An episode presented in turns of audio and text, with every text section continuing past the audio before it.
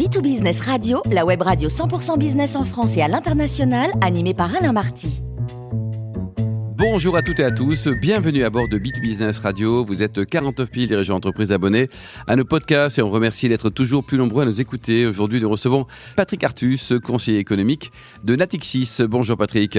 Oui, bonjour. Vous nous parlez des taux d'intérêt, enfin un vaste sujet. Hein. Oui, il y a évidemment un énorme intérêt en ce moment et une énorme attention à ce que font les banques centrales. Euh, on voit que l'ensemble des banques centrales de la planète est en train de changer complètement de comportement. On a des hausses de taux tout le temps hein, dans à peu près tous les pays, aussi bien aussi bien les pays euh, développés, hein, les États-Unis, les autres pays de l'OCDE, le Royaume-Uni, la Suisse et, bientôt euh, bientôt la zone euro, mais on va y revenir que euh, que dans les pays émergents. Hein, très forte hausse récemment des taux d'intérêt au Brésil, par exemple, hein, et dans d'autres pays émergents. Donc on est complètement sorti de cette longue période de temps à la fin des années 2010 où euh, les banques centrales gardaient des taux d'intérêt euh, partout extrêmement faibles. Hein. Aujourd'hui, on voit qu'on est parti sur une dynamique de remontée des taux d'intérêt. Alors, ça pose d'ailleurs beaucoup de questions et beaucoup de questions que se posent les milieux d'affaires hein, globalement sur la planète. Par exemple, jusqu'où vont aller les banques centrales? Euh, par exemple, est-ce qu'il y a des banques centrales qui vont euh, être différentes des autres? En particulier, est-ce que la Banque centrale européenne pourrait être beaucoup moins agressive dans la remontée des taux d'intérêt que les autres banques centrales, ce qui est un grand sujet pour l'Europe et puis, il y a des gens qui se posent aussi des questions sur le risque de crise, hein, de récession, le risque de crise financière que pourrait entraîner ce mouvement de remontée des taux. Donc, c'est, c'est, un sujet majeur de préoccupation pour les chefs d'entreprise, pour les financiers aujourd'hui. Et donc, il faut, il faut analyser ces, différents, euh, ces différentes questions. Pourquoi, Patrick, va-t-il falloir des taux d'intérêt élevés si on veut contrôler l'inflation? Alors, l'inflation est très au-dessus des attentes. Hein, on a une inflation qui est au-dessus du 8% euh, dans plein de pays, hein, aux États-Unis, dans l'ensemble de l'Europe, euh, au Royaume-Uni, euh, dans beaucoup de pays émergents, et, elle ne donne pas de signe de ralentissement spontané. Pendant assez longtemps, les banques centrales, en particulier la BCE et même la Réserve fédérale, avaient espéré que spontanément l'inflation se retourne à la baisse. Or, on voit que c'est pas le cas. On voit que c'est pas le cas pour deux raisons. Hein, parce que les, prix des matières premières et en particulier les prix de l'énergie restent extrêmement élevés. Là, bien sûr, la guerre en Ukraine maintenant a un rôle majeur, hein, mais aussi le fait qu'on investit beaucoup moins depuis beaucoup d'années, depuis quelques années, dans les énergies fossiles, hein, bien sûr, à cause de la transition énergétique. Donc, on a des prix qui restent élevés, même qui continuent à monter pour le gaz naturel hein, et pour les métaux euh, de matières premières. Et puis ensuite, parce qu'on s'attend, et on commence à le voir, est-ce que dans tous ces pays, les salariés demandent à être compensés pour les hausses de prix, donc il y a des rattrapages de pouvoir d'achat. C'est déjà le cas aux États-Unis. Euh, en Allemagne, hein, il y a des accords salariaux qui sont signés avec des hausses de salaire très fortes, hein, de, de, de, de 9% sur deux ans. Et en France, on voit bien que ce mécanisme de rattrapage des salaires est en train de se déclencher. Donc si les salaires accélèrent et si les prix des matières premières descendent pas, évidemment, l'inflation ne va pas descendre non plus.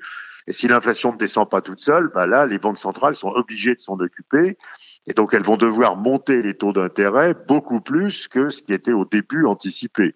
Donc, aux États-Unis, on sait que la Réserve fédérale va monter ses taux d'intérêt au moins jusqu'à 4%.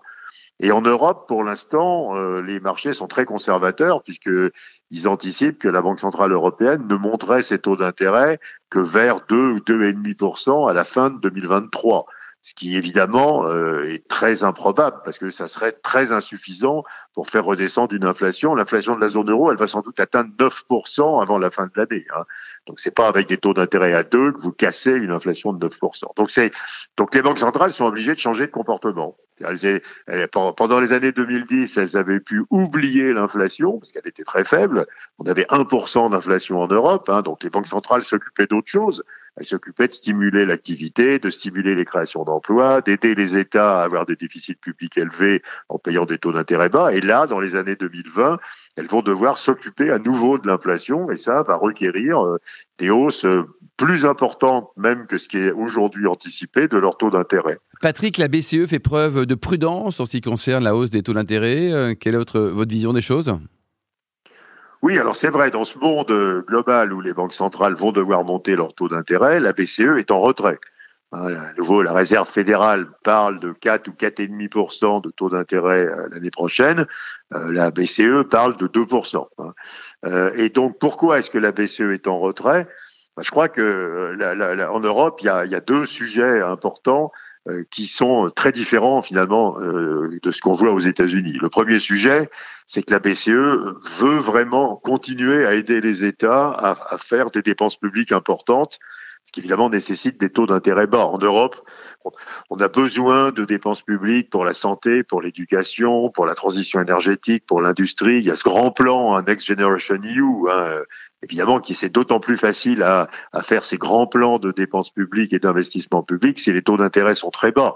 Et donc une remontée forte des taux d'intérêt compromettrait la capacité à faire toutes ces dépenses publiques, parce que il serait beaucoup plus cher de financer tous ces, tous ces nouveaux investissements. Donc, euh, donc il y a un vrai conflit d'intérêt à la BCE entre favoriser euh, des investissements publics supplémentaires en Europe, dont on a besoin d'ailleurs, hein, à penser à l'énergie ou à l'industrie ou à l'éducation, et euh, lutter contre l'inflation.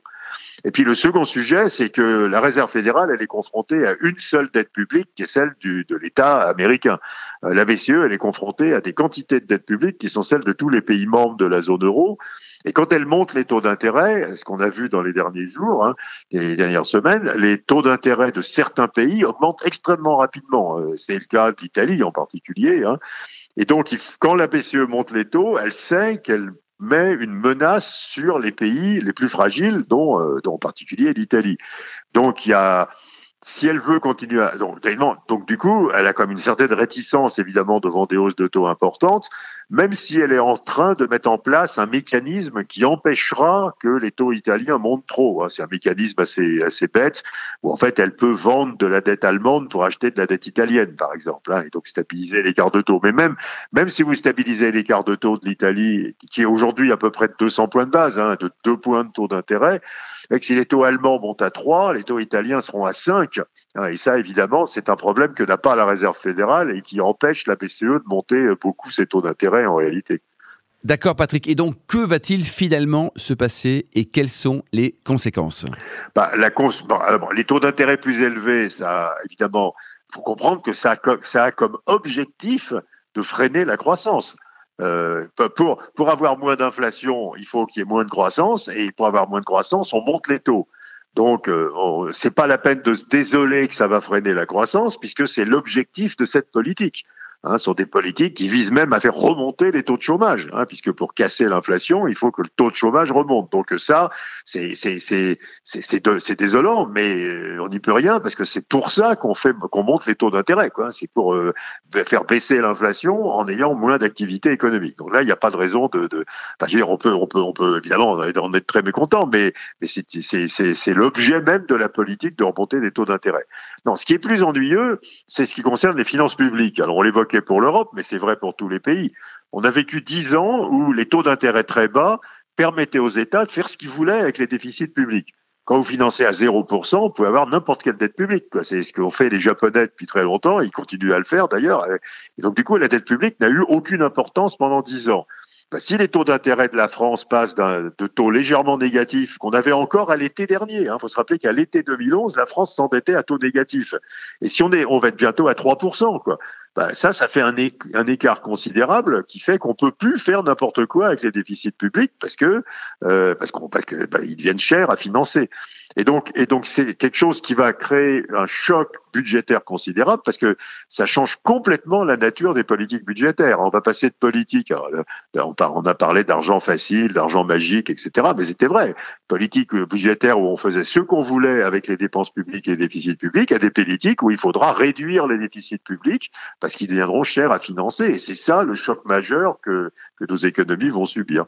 En conclusion, Patrick bah, La conclusion, c'est qu'on change de régime. C'est-à-dire, on est passé de dix années où il n'y avait pas de rareté, on avait de l'énergie pas chère, on avait euh, plein de salariés qui voulaient travailler, on avait des matières premières pas chères. Et, euh, et donc, quand on est dans un monde sans rareté, euh, il n'y a pas d'inflation. Et donc les banques centrales peuvent s'occuper de tout sauf de l'inflation. Et on est passé dans un monde où il y a plein de raretés. Alors, regardez les difficultés d'embauche des entreprises hein, qui sont énormes dans tous les pays. C'est très difficile d'embaucher parce que les salariés sont devenus beaucoup plus exigeants. Euh, regardez la rareté du transport, le prix des containers, regardez les semi-conducteurs, regardez le prix de l'énergie, le prix des métaux, le prix des matériaux de construction. Donc on est passé d'une décennie où on avait une abondance de tout à une décennie où il y a une rareté de tout. Quand il y a une rareté de tout, bah, il y a de l'inflation. Et quand il y a de l'inflation, bah, les banques centrales, à nouveau, s'occupent de l'inflation. Donc il faut accepter qu'on a cette évolution qui est brutale, qui, est, qui était non anticipée à ce point, mais qui est euh, inexorable. On est revenu dans un monde de rareté. Merci beaucoup Patrick Artus pour cette belle chronique. Je rappelle que nous avons régulièrement le plaisir de vous accueillir à bord de B2Business Radio.